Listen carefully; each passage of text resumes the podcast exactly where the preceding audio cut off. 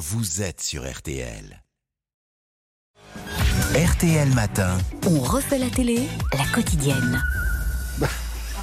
Ah, c'est le sketch quotidien, je perds à chaque fois ma feuille, je ne sais pas pourquoi.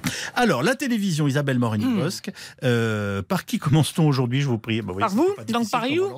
Donc par You, j'ai envie de dire, c'est en effet aujourd'hui qu'arrive sur Netflix la saison 4 de You, les aventures d'un psychopathe développant des obsessions meurtrières pour les femmes qu'il fascine, Dixit Netflix. Là, il est installé à Londres pour commencer une nouvelle vie avec une nouvelle identité, bah c'est raté. Il est la cible d'un tueur très observateur, c'est l'arroseur arrosé. Je dois faire profil bas. Il s'avère qu'enseigner c'est sympa et que Londres c'est pas si mal. Je suis tombé sur les personnes les plus folles et les plus abîmées de la Terre. Un cercle de Comme le blaireaux héros. Netflix est créé le manque. Seuls 5 épisodes sont mis en ligne aujourd'hui. On continue par le champion d'audience, peut-être Ah oui. Eh ben, c'est Balthazar. 5 500 000 fanas jeudi dernier. Et ça y est, il couche enfin avec sa patronne, la celle de l'Institut médico-légal, la splendide Caterina Murino. Et du coup, il perd pied à force de l'avoir pris. La preuve en pleine autopsie. Présence d'un orifice circulaire régulier de 7 mm de diamètre, région crânienne. Pareil pour les trois autres. Quoi, ils ont tous été exécutés avec une balle dans la tête? Non, j'ai trouvé aucun projectile dans la boîte crânienne. Et tu peux me faire confiance parce que je suis le spécialiste du trou de balle. Ah oui. Non, bah, bah, je parlais pas de Je m'en doutais. Non, mais c'était maladroit. Ok, je suis désolé, je parlais de l'organe de personne dans cette pièce. Hein. Euh, On va la coucher ensemble. Raphaël ne sait pas comment gérer.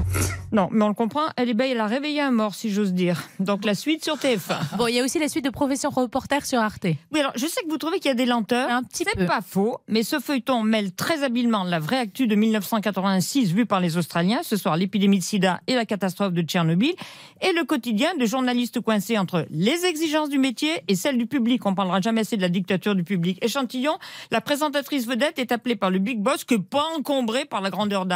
Denis a dit que tu voulais me voir? On a reçu quelques mauvaises critiques. Sur un sujet en particulier? Les gens trouvent que tu as pris de l'embonpoint. C'est vrai? Personne n'a parlé de mon fard à paupières ou ma coiffure qui est souvent au centre des préoccupations du public. On a parlé de votre veste. Mhm. Cette coupe ne vous va pas. Je vois. Autre chose? Voilà, le Alors- pire est à venir, je vous le laisse découvrir ce soir. Ouais, et ça, ça existe euh, en France aussi en 2020. hein. Je vous le confirme. Voilà. Euh, je note également sur France 2 un envoyé spécial qui s'intéresse aux écolos radicaux. Oui, avec une séance étonnante sur les cours donnés pour former les manifestants à la lutte. Comment se transformer, par exemple, en pantin pour obliger la police à vous porter comme un poids mort, une sorte de chiffre molle. C'est effectivement très compliqué. Bienvenue à tous à cette euh, formation euh, d'équipe et à l'action.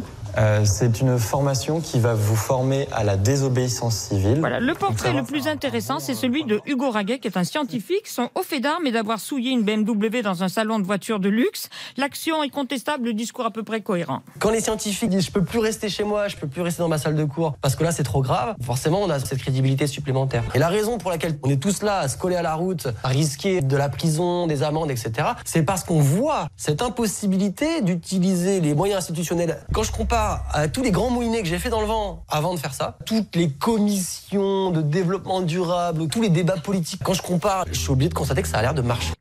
Alors, c'est suivi d'un excellent complément d'enquête sur les fugitifs qui, qui narquent quasiment la France vue de l'étranger. Et pour rire et s'attendrir, bah,